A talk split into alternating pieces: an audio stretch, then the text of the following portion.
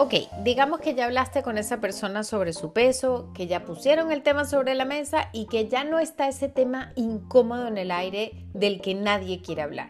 Ya pasaron por ahí, pero resulta que en lugar de que esa persona comenzara un cambio, resulta que esa persona no quiere hacer nada y no está lista y no es su prioridad por ahora. ¿Qué haces tú entonces?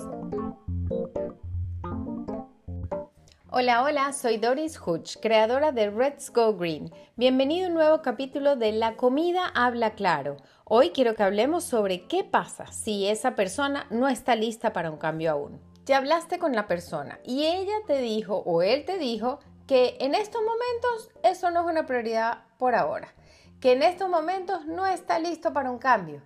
¿Y qué es lo que tú haces como pareja, como amigo, como hijo? ¿Qué es lo que deberías hacer? Primero hay que entender que los cambios son complicados. Si son radicales, todavía mucho más. Los cambios necesitan muchísima dedicación, motivación y también de ese empuje que te hace comenzar. Pero también mantenerte durante el proceso es importante. Los cambios también dan miedo y creo que todos lo sabemos. Uno puede sentir miedo a lo que puede pasar o a lo que no puede pasar, a lo que puede salir bien o a lo que puede salir más o menos mal. Y lo mismo ocurre cuando estás cómodo de alguna manera y algo hace que pierdas esa incomodidad. No es agradable. Digamos que tu mejor amigo desde hace mucho tiempo tiene mucho sobrepeso. Es una persona maravillosa, claro que sí. Y a pesar de que su peso puede hacer que muchas partes de su vida se le dificulten, es su misma autoestima es la que se ve más afectada. Pero sin embargo puede no caerle tan duro en ese lado tampoco. Mismo sus relaciones se dificultan también con otras personas, pero a pesar de todo eso, en el estado en que está, quizás ha pasado mayor parte de su vida y entonces está en su zona de confort, aunque no esté demasiado cómodo, pero se puede mantener porque además es perfectamente funcional, o él cree que es perfectamente funcional. Sé que suena medio contradictorio, pero es que es así. Uno es un ser de costumbre y romper ese hilo que llevas desde hace mucho tiempo siempre te causa inestabilidad. ¿Y qué viene con la inestabilidad? La incertidumbre. ¿Y qué puede dar paso a la incertidumbre? El miedo. Y ni siquiera miedo, terror. Bueno, imagina todo lo que puede pasar por la cabeza de esa persona que tiene sobrepeso hay muchísima incertidumbre en ese camino hacia el cambio y es normal que quizás no se encuentre listo para pasar por allí aún. Y te lo digo yo, que eso es completamente válido porque yo lo viví no una vez, muchas veces. Yo creía que en mi vida yo podía seguirme manteniendo como estaba y me daba pavor dejar de ser esa persona. Te recomiendo que aprendas a leer lo que la persona está tratando de decirte, porque a lo mejor la persona te dijo de frente, no estoy listo para abordar ese tema ahora, no es mi prioridad y punto, pero a lo mejor la persona te lo está haciendo saber de otras maneras.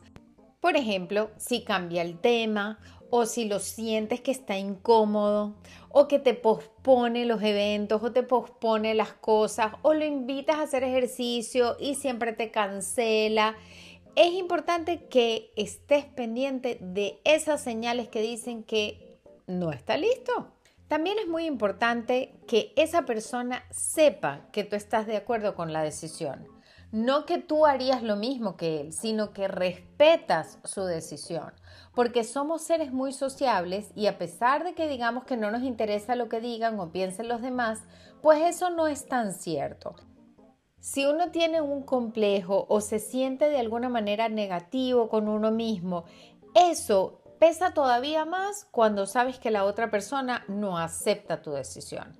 Así que lo importante es que sepa que estás allí y que respetas la decisión, que no lo vas a juzgar y que aún lo vas a querer y aceptar tal cual como es.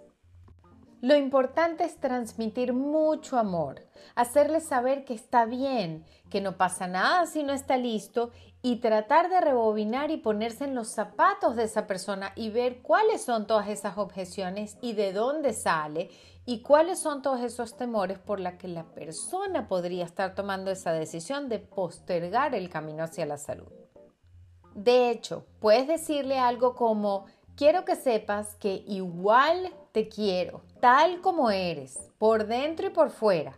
Como sea, te voy a seguir queriendo y te voy a seguir apoyando. Y recordarle que en cualquier momento que esté listo, puedes generar un cambio con tu apoyo y vas a estar ahí para él.